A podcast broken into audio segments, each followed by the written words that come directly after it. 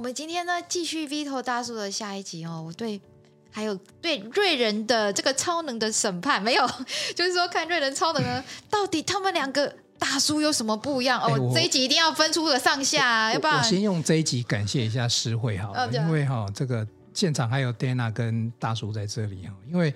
其实我们在做这个节目名称的时候啊，我我是说，我不是说真的是什么谦虚啦，可是我真的觉得，我最近在研究一件事情，就是说我我真的超能吗？然后你们都说我可以，然后我就觉得说，哎，真的吗？然后我今天正好呃想起了这个贾博士的一句名言，叫做叫做那个 “Stay hungry, stay foolish”，就是说，哎。我我感觉我蛮喜欢贾博士，是因为我觉得哎，那个一直他一直保持在一个谦卑态度。那可是有时候谦卑到某个程度的时候，你会怀疑说，哎，我真的行不行啊？就像说有时候我觉得人啊，越走到像大叔有有有担任到高阶主管的时候，你就觉得说，越到某个地方的时候，你觉得哎越可怕，因为好像自己学的东西没那么多。然后就会越来越，但是我我讲这句话重点是先谢谢他们，因为他们一直肯定我，然后我就觉得好了，我应该是超人，超超人跟超能了啦，可以。为了那些我都不懂，我对我来讲你就是超人啊，嗯，真的啊，好，所以我们要圆梦哦，两个大叔的圆梦，其实其实我相信 Vito 也某种程度经常在肯定自己。我哎、欸，我其实是个不懂得肯定自己的人呢、欸。真的吗？真的，我不瞒你们说，这也是后来人家点我，我才知道的。嗯、那比如说像呃上一集嘛啊，瑞仁有跟我们说，他其实对我书的前半段没什么共鸣，对不对？那其实那一前半段我都是在讲一些我不好、我不能、我做的不够好的事情。我有感觉，对不对？对啊，因为我靠超时系的，是不是？对啊。但是我要说的是，那是我的肺腑之言，OK。但是呢，当有人点醒我啊，其实就是那个啦，纪云老师啦，哦，姜老师，对，姜老师他要提醒我这点，然后哎，我接受了，我回头再去看，我接受了，所以我从那一刻起，我就告诉自己说，我要多肯定自己。有没有他们两个超棒？他是元宇啊，他是宇宙宇宙论，就是宇宙会给希望。是啊，所以我我我想要分享给瑞仁，就是你真的很棒，你真的很棒。然后我们都要学着，在这个虽然已经是个大叔了哦，但是我们都要学着每天给自己一个小小的鼓励跟拥抱。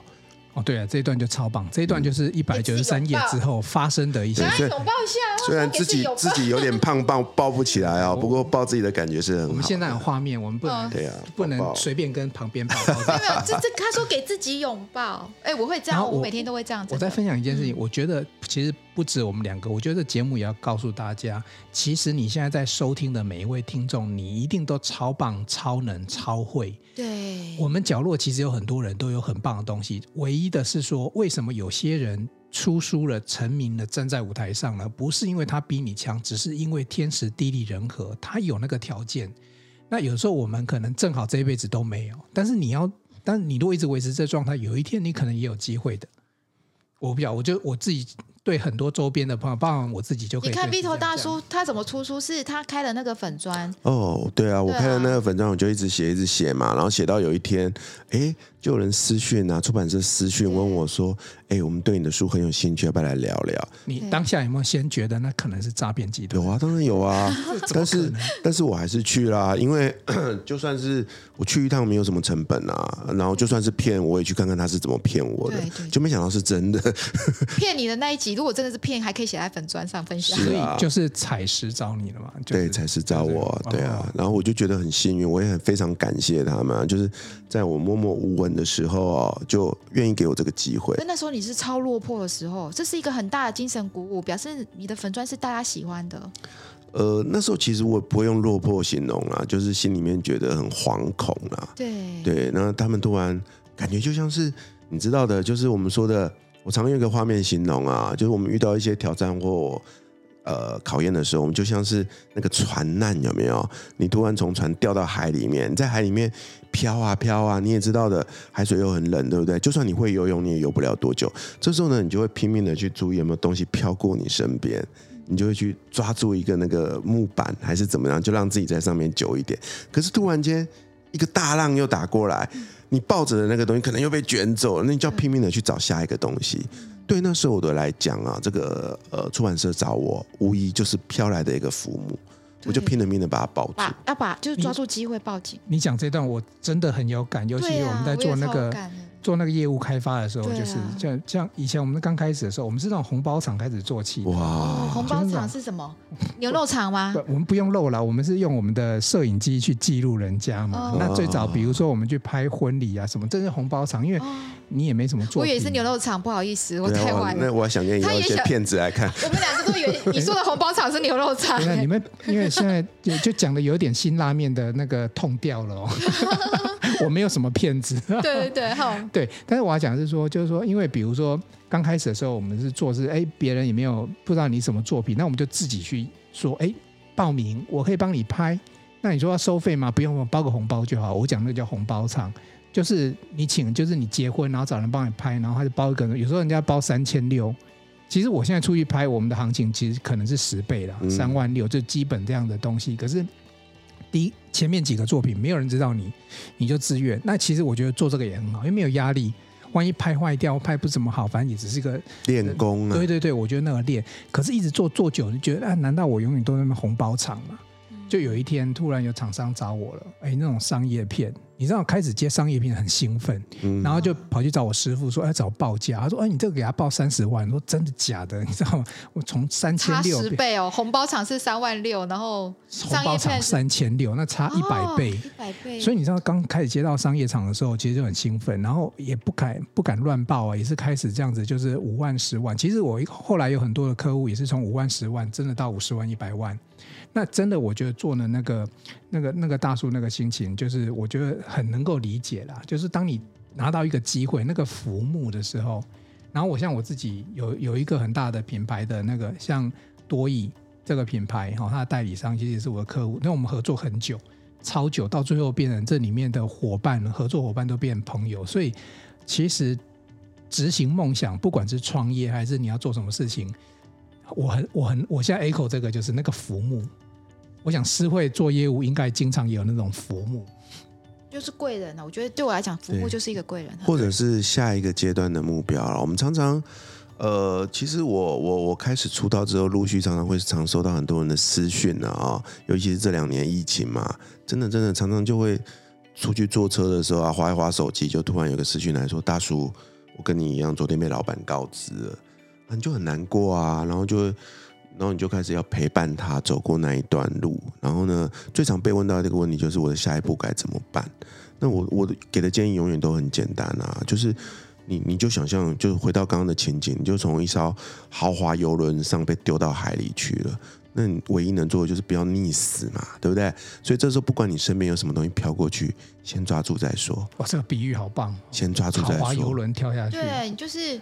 但先不能被你，就先把生理的需求先满足。对，可是有很多人会碍于面子，或者是因为一些自己的原因，会觉得我不屑，我不屑抱那个东西。哎，拜托，我我之前在那上面过得多风光啊！这时候飘一个，比举例来讲，一个轮胎，一个轮胎飘过去，就那轮胎黑黑脏脏的，会脏了我的手，然后就看着它飘过去，然后就不去抓它，然后就看着一样一样东西飘过去。一开始很多东西可以抓，你都不抓，等到突然间你四周一望，天哪，海面上什么都没有。我很了解这种感受，就是那时候我创业失败，以前是风光 top sales，突然你没有工作啊，这个都没有，不知道孩子或家人或是朋友怎么看我，你会不想出去外面这个世界。没错。对，那你怎么克服这种感觉呢？就很简单啊，第一个你你得要找一个寄托，那这个所谓的寄托，我觉得就像刚刚所说的那个可以。给那个浮木，然后呢，这个寄托有一点很重要，我觉得是你要从心里面长出来的一个寄托。就像诗慧有分享过，他去做这个呃长照的看护嘛，对不对？这就是一个心灵上的寄托，打破自己的心魔。对对对，对你要去做一些，我通常会大鼓励大家去做一些你你曾经想要做，但是你可能因为一些原因不敢去做，或者是从来没去试过的事情。嗯，那些东西都埋在你心里很久了。那你因为一些原因没有做，这时候不做，什么时候去做呢？你有写，你这书上有写这些。是啊，我就去做，我就去做那些事啊。那因为你想做那件事很久，所以你在做的时候就会得到某些满足跟成就感。记得你是运动吧？对啊，然后我去旅行啊，我去做很多我以前不敢做的事情，游泳、跑步、三铁。嗯哼，那我就觉得，我就觉得很开心啊。然后，然后你慢慢的就会找回所谓的自信跟力量，然后你会，你会。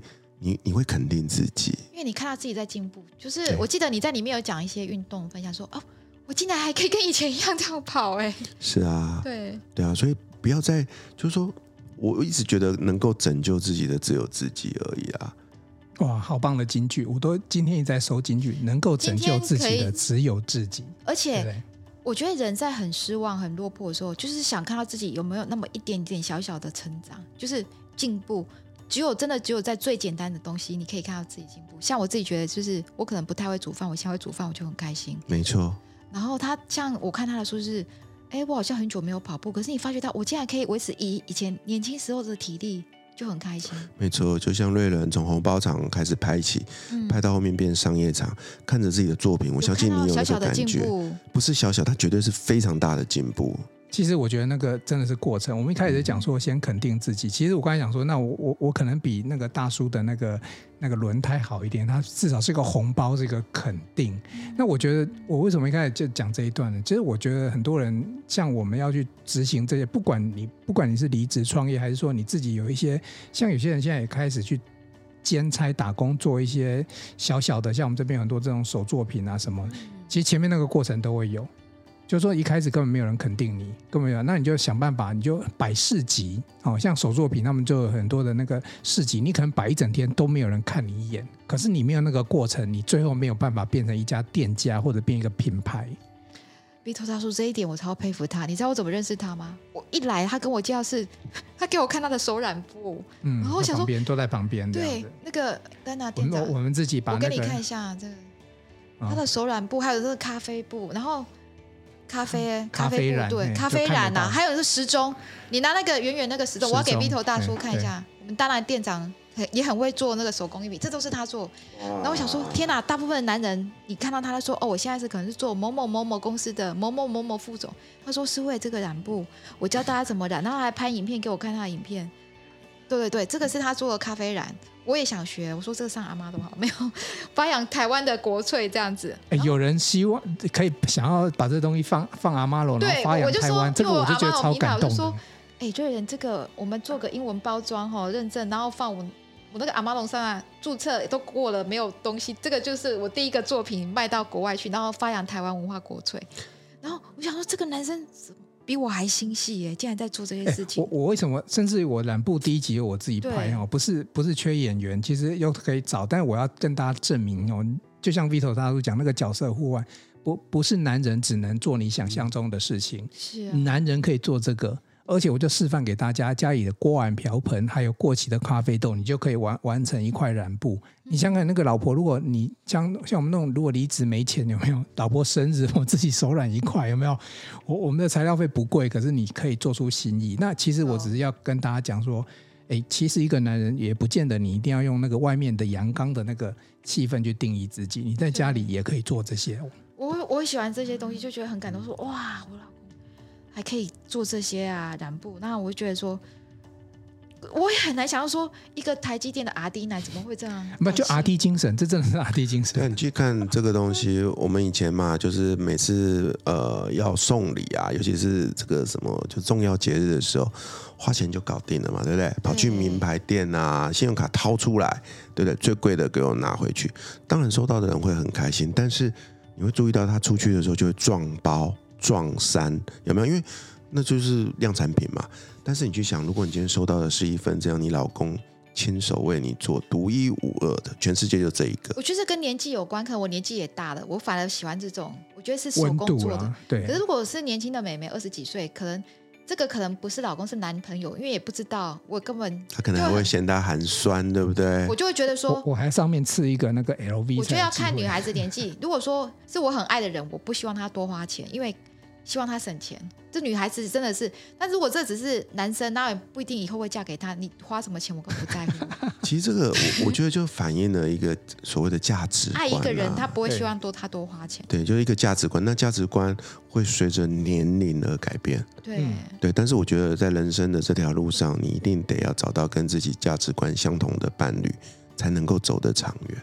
我觉得不只是家庭的伴侣，或者是事业的伴侣，没错，对，朋友也是啊。嗯、对，你会跟一些朋友特别好，是因为你们的价值观一样。不然我举个例子嘛，今天带我们约好要去吃午餐，对不对？对对。然后你就喜欢吃豪华餐厅，嗯、对，你喜欢那种很气派啊，那 buffet 哦，一百多种让你选，觉得很有面子，那当然很棒。嗯、可是另外一个呢，他就是比较健康养生，对不对？嗯、他他喜欢吃这种很质朴的食物。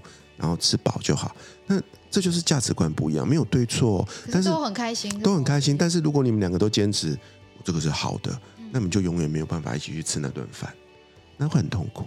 所以我觉得有时候，像我最近在这边很很能够体认，就是所谓的大家都讲的磁场相同了，就是。像为什么今天这个 Vito 还要就搞刚哦，从台北这样子，然后就坐捷运、坐高铁，而且他说他很久没这么早起了。我把大叔化。可以问一下，你今天早上几点起来吗？我今天早上六点出头就起来了，因为我怕来不及啊。嗯、对啊，而且他今天还穿花衬衫呢。对啊，我请大家观赏 YT，就有看到我们今天，我今天穿这个客家客家的这个风格的衣服。我们说我们今天要各自穿各自。哎，我还要特别介绍一下，今天主持人是会穿的是最流行的王心凌的这个啦啦队舞哦，我跟你讲，我我今天想要，我今天其实有要准备那个王心凌爱你这个，然后说欢迎两个大叔来，结果我昨天因为我最近在练舞，然后我昨天就跟我女想说，哎，那是制服装，我跟我女儿借那个 国中的制服，就一穿，我女儿说妈，很像老天鹅，然后我儿子就说妈，你这样子哦。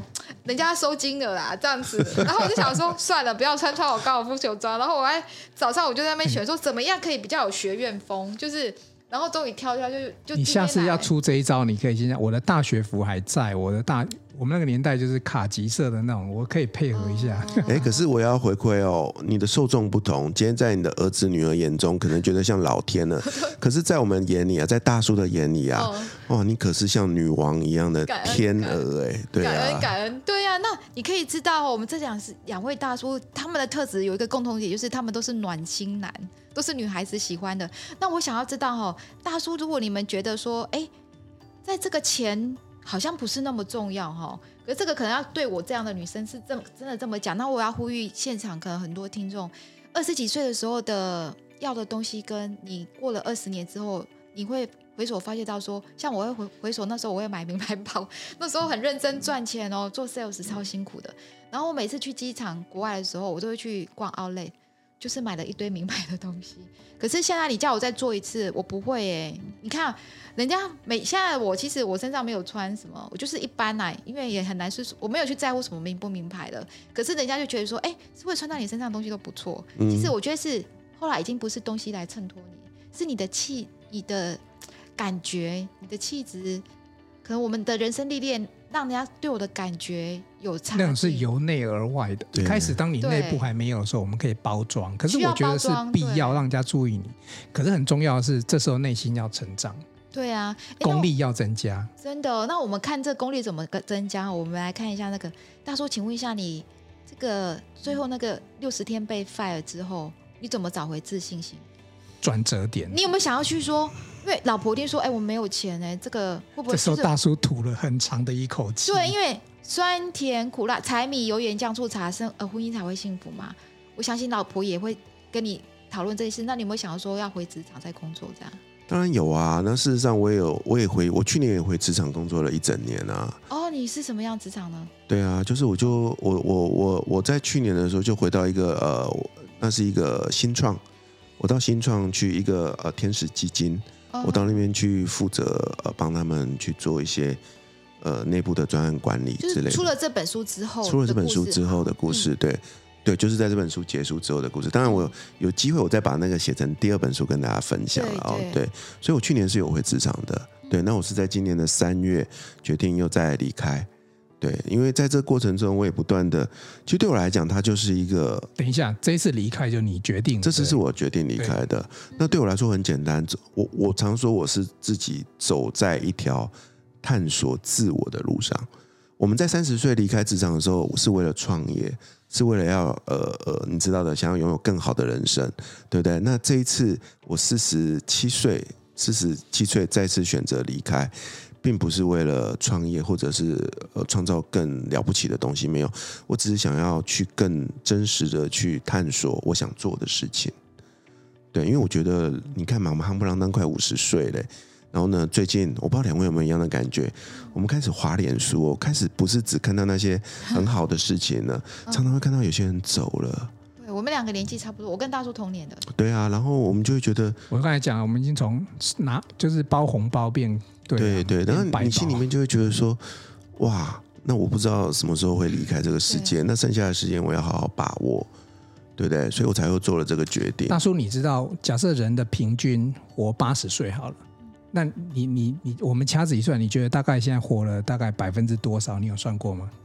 八十岁的话，那你看我们现在算整数好了，算五十岁，那剩三十岁啊。可是我想说的事情是，你们我们在做过一个实验，我在我的课堂上会让学生做一个实验哦，你们可以试试看，你去拿那个 IKEA 那个 IKEA 卷尺，你就一进去的时候有一张那个纸很长一张，让你去量尺寸的那张纸啊，其实你就可以看，你去。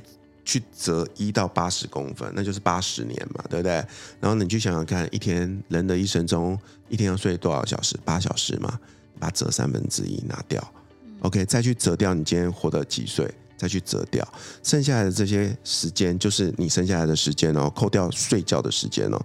我问你一个事情，你这些时间你打算来做什么？如果你要拿来工作的话，那你工作一天就又八个小时，你再折掉三分之一。然后呢，剩下来的话都会做一样的事情。对啊，剩下来的话，你要照顾家庭嘛，对不对？要顾小孩那些，你就折折折折到后面，你会突然发现一件事：你觉得你还三十年，可是折完之后，你可能发现你剩下三年。那是你自己的时间，那这完蛋了。那你就要问你自己一个问题：那我剩下这三年我要做什么？那得到一个结论是不够，我还想做更多的事。这时候怎么办？回头去变更你折掉的那些东西，比如说睡觉的时间，我不要睡那么多，我就可以补回来一点。比如说工作的时间，我我我不要再去做朝九晚五的工作了，对不对？我变成 part time 的，我就可以再多一点。所以你剩余的人生是可以自己去控制的。其实刚刚讲这个时间哦，就大叔是更具体。那我经常用一个数字来跟他，数字词汇就很厉害哦。如果你用八十年哈，平均用八十岁来算，你用小时，因为八十有时候人家讲说，哎，你现在这一辈子要多长？还还很久啊，那是一个很虚拟的数数字。可是如果说你把它更具体化，我们用小时为单位的话，八十年总共是七十万零八百个小时，正好是七零零八零零这个数字。我一想到有七十万元也不错。对，可是你要这样想的，七十好，我们就用七十万元。可是，嗯、可是你看，我们现在我们三个人这边录 Podcast 啊。从从早上九点我们开始，我们一路做到十二点，这三个小时其实就已经是七零零八零零分之三了。有时候我们在过这个时间，可能你不晓得那个时间有多珍贵。可是你把它换成百分比，所以以我们这个年纪，我算过了，我们已经过了人生的百分之五十九，我们只剩下将近四十趴的时间，就人生已经过一半又多了。那如果你用小时来算的话，就会更珍惜它。没错，我跟大叔都有很奇怪的。共同的东西在那边搞这些东西，我们很会。你们两个蛮像的，某某方面蛮像的。对，那大叔回到你刚才说的话题，对对对，你说你到那个这六十天之后，你到那个新创公司，然后你决定要离开这个、嗯、这个意念，然后呢？那我我就跟我就跟我老板提啦，然后我就说我想。为什么你想要离开这个理由还没有告诉我们？想要离开很简单啊，就是我觉得我在那边做的事情已经差不多了。差不多了，因为我那时候去的任务是协助团队变得更好嘛，对，对不对？就有点像我在书里面提到的，因为那是一个年轻的团队，他们什么都有，就是少了一些经验值。嗯、那我去呢，就是个别的一一的去协助他们，嗯、去解决他们个别工作上遇到的问题，有点像个顾问一样。嗯、那我很幸运啊，他们也很信赖我，所以我在那一段时间里面，呃，就是也跟他们一起成长。那到后面我发现他们。的问题都没有啦，啊，当他们都没有问题的时候，我留在那边干什么？对啊，任务达成，任务达成就该走啦，啊，不然你留在那边，不就是一个就变成我们以前说的嘛，就是像公务员心态一样啊，对不对？到今年三月，你又开始过新生活。现在现在今今天六月二号了。对啊，所以我我过了三两个月，两对啊，那所以大家如果有注意的话，我这两三个月对我来讲又是一个。我把它叫做是我从我的一点零版变成二点零版的时候，嗯，在这段时间我时间多了嘛，对不对？我就把多的时间拿来创作，我写了很多不同的文章，然后呢，哦、他的 FB 就像在读一篇文章，跟我的 FB 完全不一样。我 FB 都写一点点东西，他写很长的文章。我多的时间我就来录我的 Podcast。我的 Podcast 过去是周更，每个礼拜一集。对、嗯。然后我我做了快半年了，然后趁着这段时间，我把它变成一周两集。然后呢，我开始试着当我自己 Podcast 的制作人。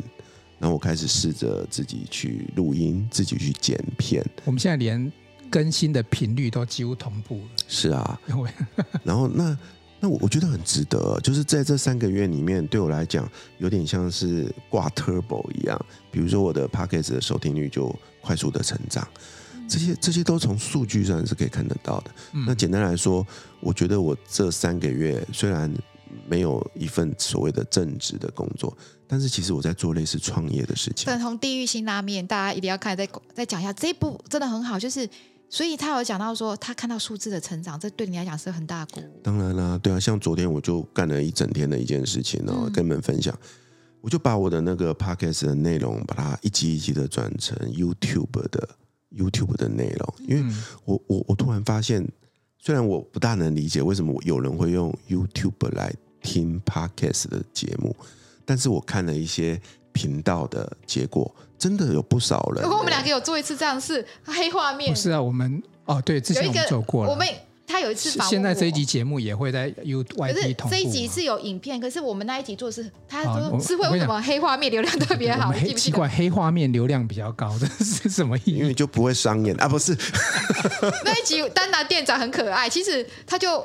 呃，他前面有个那个啊，中间再全部都黑画面，他他他还我还就一个片头了，然后就就直接就黑画面，三千多个流量，对啊，哇，你看看三千多个哎，所以。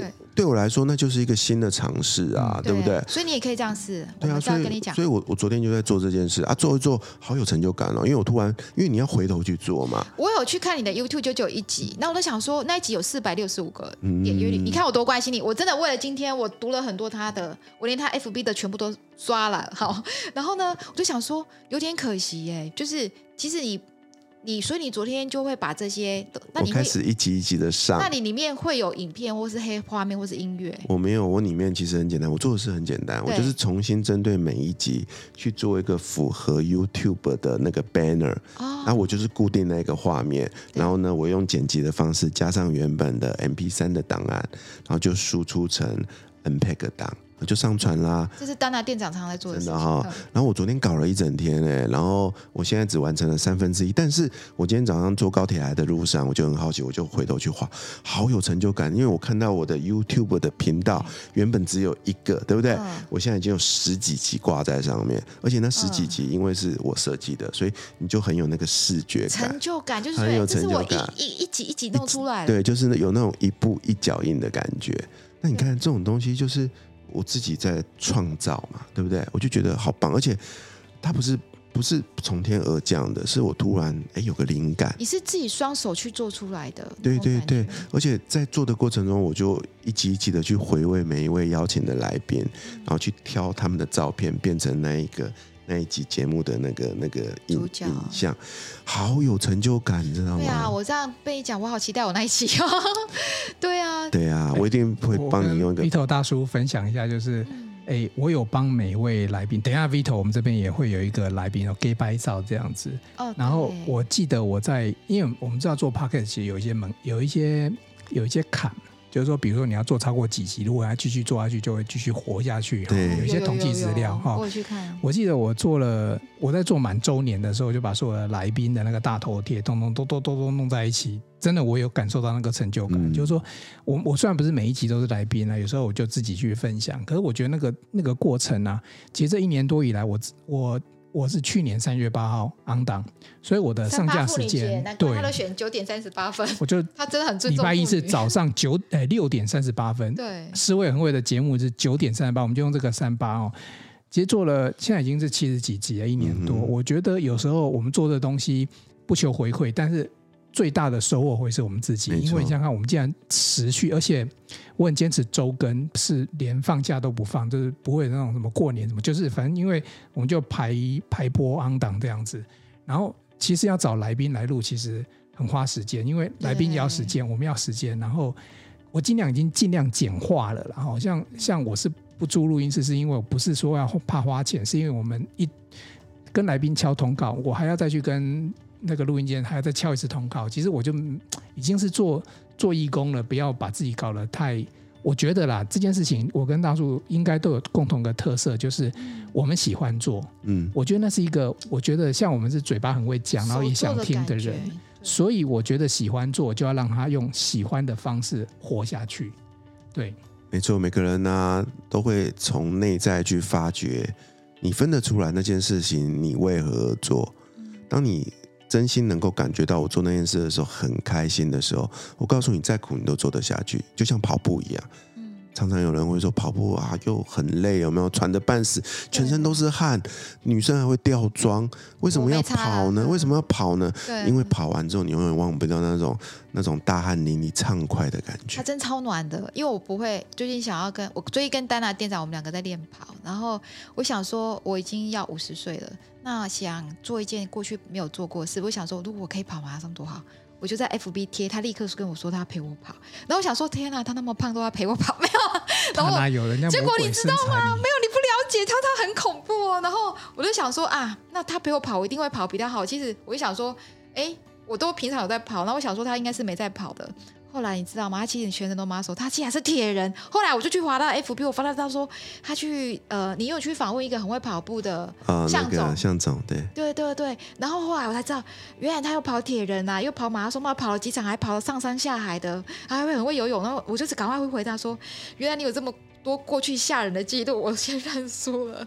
对呀、啊，你看他人讲到讲到大叔，我哎有一点我很好奇，我一定要在那边问一下，嗯、那个。听众或观众，你们也要 follow 一下粉红地狱辛拉面，为什么呢？我们就很羡慕，为什么大叔都会有一些来宾，比如说国、哦、很有名的、哦，就是就是呃大师兄，大师兄，好有一些有一些作家，然后好像之前有一些比较，我不知道为什么，就是那个比较知名的人物，你这些来宾，你到底有什么？我，一定要跟，我觉得大叔是一个很用心过生活，尤其是这一段时间。那他上次有跟我分享，他跟郭婞淳。那、哦、那个，我觉得这个就是一定要请大叔分享，因为这就是哦，你只要认真，就会有贵人来了。OK，哎、欸，其实我也很纳闷呢，因为最近常常有包含您在内，很多朋友问我说：“哎、欸，你怎么都找到那么厉害的对、啊、的来宾啊？”其实我回头去想，我没有刻意去做这件事。哎，对啊，我在刚做节目的时候，我永远记得一开始很。都要不到人，因为那时候说你要不要来录我的节目？人家说你的节目是什么？因为节目还没录嘛，我根本拿不出东西来。所以我的第一集、第二集是我跟我的拍档互相访问，就像你们一样。然后呢，后来就是先从身边的人开始邀起。然后呢，可能是因为，可能是因为我上一个工作的关系啦，就是真的有认识一些一些一些人呐、啊，就是还蛮优秀的人。那我就开始试着邀请他们。那后面呢？成为作家之后啊，然后有一些机会可以帮人家推荐书籍，哎，又再认识了一些人，你知道吗？但是我想说的事情是，我有件事我觉得我做的还不错，就是当我想要邀一个人的时候啊，我就会放下心中的那个担心或恐惧，我就想办法去邀他，就这么简单了。因为就像把马子一样嘛，嗯，就是你喜欢这个女孩子。你心里面那么多 murmur，就说啊，他会不会喜欢我？他会不会嫌我什么？你永远就追不到他，对不对？我只知道一件事，我喜欢你，那我就要邀你。当我开口被你拒绝，我不会难过啊，对不对？所以可能是因为这样，我才能够邀到一些你们觉得还不错的人吧。那郭婞淳那件事情，真的就是个意外啦。对，那个就是有一天突然，也是一个认识的，也是一个认识的朋友，突然邀请我去参加他的一场活动。那人家给我们机会啊，我我根本就没有问是谁，我就说好好，我去听你。结果到了现场之后，才意外发现，哇，竟然是郭婞淳，而且呢，而且那一天全台湾只有大概十十个出头吧，我印象中十二个还几个哦，只有十几个，他们叫 KOL。天哪，我这辈子从来没有想过自己是 KOL，意见领袖哎。对啊，但是后来我认真的研究一下，发现就是个 lucky。为什么呢？因为根本排不到我们的。因为疫情的关系，有很多真正的 KOL 都都都在家被隔离了。然后呢，所以到到后来就是只有我们十几个可以出席。那也因为这样，哎，我真的就坐在郭敬淳的旁边呢，就这样跟他对谈了。马上就要奥运金牌的，马上就要要赖，有没有？是哦，我跟你说，我我那一天真的是回家，我两天没有洗澡啊。哎，在他旁边的感觉就是可以在那个奥奥运金牌那种感觉是什么？那种磁场，我在运动，因为我们两个没有这个经验，我想了解一下。很简单的说，就是你你真的就是在偶像旁边，你会觉得，嗯，天哪，这辈子我第一次在一个奥运金牌的的选手旁边，而且他又这么的亲切，因为他他。本人很可爱的，他讲话会一直笑，有的没的，而且我们都看过他很可爱的。然后你近距离，你真的是近距离，就像是我在看我太太一样那么近。他身上的看太太是美眉啊，有啥？不是你，你真的他身上的，嗯、就是你甚至连毛细孔都看得很清楚，我就觉得说，哇，好感动，怎么会有这种？以前都只能在电视上看到，今天突然就在身边呢。真的，他他离我的距离比我现在。跟你的距离还要近，嗯哼，啊，就像你们两个这么近，对对对，对啊，我好感动。那碰到这种事情，我就除了说自己是 lucky 之外，我也我也试着在里面去理解为什么老天给我这个机会。对啊，有的时候我分享，我觉得有时候老天给的机会，机会是给准，呃，机会是给准备好而且有行动的人。我相信当天如果 Vito 大叔没有再进一步跟郭幸存有多一点的交谈跟交换赖之类的，你你那个机会还是擦身而过。呃，对我来说，这样我已经很满足了。但是我还是有勇敢的在做一件事，比如说在节目访谈之后呢，啊，对，在那个当下，我有跟他，我有问了他一些问题，嗯，哦，因为他就问你们有没有问题，然后奇怪，这些年轻人都没人问，我就很不要脸的，我就问问题啊，所以我就有跟他。沟通交流的机会，我相信他对我是有印象的。那在节目节目结束之后，当然也有邀请他来上我的 podcast 的。那但是到目前为止，因为他行程很忙哦，所以可能还没有确定可不可以来上。但是我有做到一件事，也回复你对我的问题。如果他愿意来了，我就可以再多一个你们觉得很厉害的来宾，对不对？对啊，这就是我的行动啊！但是如果他没有来，我会不会难过？我不会难过，因为我已经做了我可以做的事。嗯，但是如果我在那个当下，我因为一些原因我没有送出那一份邀请的话，我就会遗憾。这一点我跟大叔其实也都是相同的做法，嗯、因为我们觉得你们很，就是说不管是邀来宾，或者说我觉得，呃，像呃诗慧啊、功夫老师啊、姜老师这些也都是我的贵人。那 我觉得说，哎，在生活当中，如果哎正好有机会，你觉得他是对的人。那你真的要展现你的诚意跟企图心，这时候企图心要拿出来，想办法留下任何蛛丝马迹。就算当下没有完成某一件事情，总有一天它会发生。对，那我这边也补充一点哦，就是在那个当下机会来的时候，当下你要拼了命的伸出手去抓它，这是第一个建议。我在书里也有提。但是呢，随着年龄渐长啊，我想跟大家分享第二个建议，就是说有很多事情。是要等时机的，或者是水到渠成。嗯，所以这时候你得要有耐心，要等待。举个例子来说，像大师兄，大师兄，我在去年就想邀他了，那就错过了很多次的机会，因为他也很忙。那为什么这次可以邀到他？我等到一个他的空档了，因为他辞去了原本的工作，对他有一段空档是可以来接受我的访问的，对，所以我们才约成。那可是这中间隔了快半年，那我没有因为这件事情觉得说。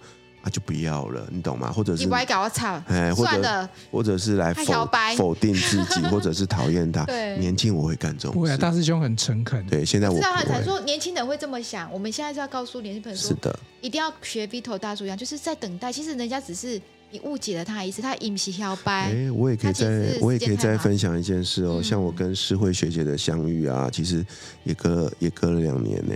我跟你讲，超恐怖的，我是因为姜老师。认识才知道有 B 头的，然后因为姜老师邀请我上一起上粉红地狱拉面，结果他竟然知道，他说诗慧学姐，其实因为我们两个都 EMBA，所以师姐其实我已经认识你了。我说怎么可能？结果我去滑我的 FB，竟然有他耶！对啊，我印象中其实是超过两年的，在在三年前，应该是三年前。我我就我就我就加了你好友，然后呢，有的一些有留言啊，我也有回复你，你也有回复我，只是你你看看，这就是一个女神拥有的权利，就是每天很多仰慕者送她花，就是因为每个没有留留言，我一定会留啦，我一定会回她，那是没有印象啊，是我的习惯这样，对不对？但是我对你是有印象的，对啊，那里面谁想到过了这么久，呃，他也出了书。对不对？然后呢，哦、我们又老天，应该这么说，同一个出版社，应该这么说，我敲了很多次你的门，可是你一直没有回复我，但是我一直没有放弃，所以今天才做到一点要我要我们就等待这件事。嗯、会因为虽然那段时间可能错过，可是之后如果我知道，我就超感动，很珍惜。就是我觉得我一定不能放弃。不放手，Vito 这个朋友，老天爷安排任何元素在我们周边，嗯、像这一本书怎么来的？这一本书其实是是蔡司俊安给我的哦，俊安给的、哦。可是那在根本在在这件事情之前，嗯、然后我就带回来了，嗯、然后、嗯、然后我就开始翻，那等到他们就仔细跟我讲这件事情的时候。对，那个还没成的，我们都不好意思讲了。反正重点是什么？俊安意思说，哎，这个这哎，这本是列为什么？就是写作的参考书，你知道吗？所以我就说，哎，好巧哦，这书在我前面。写作参考书表示他写的文笔真的很不错，要你参考。对对对，对你看，哇，好感动。总编有推荐。对啊，哎，我第一次听到这这这这个这样的赞美，居然不会拿我的书给人家参考。以前呢，以前人家都说啊，我的这个书就是那个失业的参考书。如果你失业，你就送一本给他，可以鼓励他走出困境。这很好哎。对啊，可是我我今天第一次听到它变成一本，尤其是这个写作参考书，呃，尤其是出版社的总编辑推荐的，哇，这是很大的一个 honor 哎。对啊，这一定要跟俊安讲，俊安应该很开心这样。那我们来，就是 Vito 大叔他。这三月以后，我觉得他的 FB 做很大的改变，就是他的写作能力真的很强。你可以，如果大家可以加 Vito 带大叔的 FB 粉砖，你可以几乎是每天，有时候是两篇长文的，告诉大家他今天的心情，而且每次看完都超疗愈的。然后他就有一个什么 Vito 大叔疗呃、哦、大叔诊疗室，对，对嗯，大叔诊疗室其实也是个很有趣的事情呢哦，对。他其实这件事情，在我上一份工作还在做的时候，我就已经做了。那时候的想法很简单，因为你知道嘛？家有一老，如有一宝，对不对？那刚有聊过，在职场上很多年轻的年轻的同仁们，常会找来问，跑来找我问问题。那时候我就每天被问啊，我就想说，对啊，能不能把这个东西变成一个人生的第二事业？哦所以那时候我就开始试着做大叔 诊疗室了。可是呃，就有一搭没一搭啦。然后，可是我我隐约觉得老天要我做这件事，所以后来呢，出了书，离开了职场，我真的把它当做是一个正经的事情在做。所以我现在大叔诊疗室是我个人推出的一个叫一对一的咨询服务。嗯、啊，那你可以透过我的 FB、我的网站都可以预约这个服务。那方法很简单，你可以选择线上。或者是线下，然后你可以跟我聊，不管是可以亲眼看到你。如果是线下，你可以跟我一起喝杯咖啡。我可以跟你约咖啡，对，真的哦，对。然后呢，呃，我们我就可以听听你想跟我呃倾诉的心事。如果我怎么感觉是大叔把妹的另外一种方法？没有，好暖心。你不知道这种中年女人的 心情，有时候我可能带小孩很。哎，我跟你们分享一个最、啊、最近的案例，好不好？对，有一个最近的案例啊，就是一位女性的读者，对，她真的是我的读者。她她第一句话就是跟我说：“我看你的粉钻已经看两年了。”哇！然后呢，就说我我遇到了一件我自己都不知道怎么办的事情，我没有办法跟身边的任何人讲，所以大叔，我可不可以约你当面聊聊？我当然就说好啦，就我就去了。她是一个刚出社会工作几年的女生，她就跟我讲了，她觉得很。羞愧或者不知如何启齿的事情，那我听完之后，坦白说，我觉得还好啊，因为我们都经历过嘛，那是有关于爱情的抉择的一件事。年轻女生应该都是爱情。对，然后，然后简单的说，有点像是那个我可能不会爱你的那个大人哥的故事。就他有一个喜欢非常久的青梅竹马，但是他们两个就因为一些原因就没有在一起，你知道吗？可是心里面又都彼此放不下彼此。对，然后又发生了一些事，他觉得好痛苦哦，所以他还跟我聊。那我我给了他，当然我给了他一些一些建议。后来没有多久，他就回我讯息说，他就是他他后来做了一些新的处理吧。我我听了我就觉得好感动哦，因为我觉得我或许有帮助到他。对啊，就让他知道他做的是对的啊，就是去尝试看看这样。我没有告诉他要他要做什么，嗯、对，但是他自己做出了选择，我觉得这很棒、啊。有的时候只是倾听跟分享的过程，然后会有一些微妙的化学变化。对、欸，我觉得我们这一集真的是哇，今这一集干货满满的。我觉得应该很多的听众在这一集里面有听到一些，比如说呃，面对这个困顿的时候的做法，然后面对机会来临的时候，虽然我们就是真的是大叔那种。真的就是大叔那种说法了哈，年轻人可能觉得，嗯、呃，这什么？这这个好像，你现在就讲又在讲干话了。对对对，你们就在。可是事实上，我们走过来，我们现在走了人生百分之六十，我们真的可以提供给大家的就是这些经验。对呀、啊，那这一集我想大家可以在晚上睡觉的时候，应该就是这一集比较不会痛哭流涕，但是会有那种满满的振奋。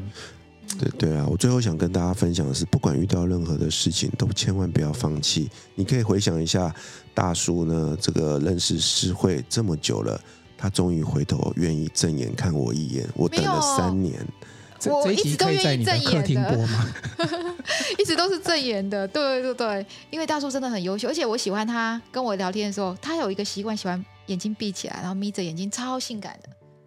你也会，你想事情的时候，哦，对对对，我觉得你们，你知道为什么我经常呢？因为我们两个有共同习惯。我是他，他是我遇到第一个跟我有共同习惯，就是我习惯眼睛闭起来想事情，然后他也有这个习惯，而且他可以，我可以在大家面前眼睛闭起来想事情，我不会觉得怎么样。可是他也跟我一样，所以。我觉得我跟他，而且我们两个是业务性格，我们两个有很多相似的地方，所以很开心今天可以邀请到大叔来跟我们一起分享。谢谢谢谢，对，然后大家记得要加他粉砖，因为你加他粉砖，每天你只要可能工作心情有一点那个说，你看他粉砖，整个哦精神能量就来了。嗯，谢谢你们。嗯，好。那我们今天这一集也差不多，大概睡觉了，因为都晚上播了。对，跟大家晚安了。好了，那我们先跟外地的朋友说拜拜喽，晚安。也给我们节目的朋友说拜拜喽，下一集见，拜拜，拜拜。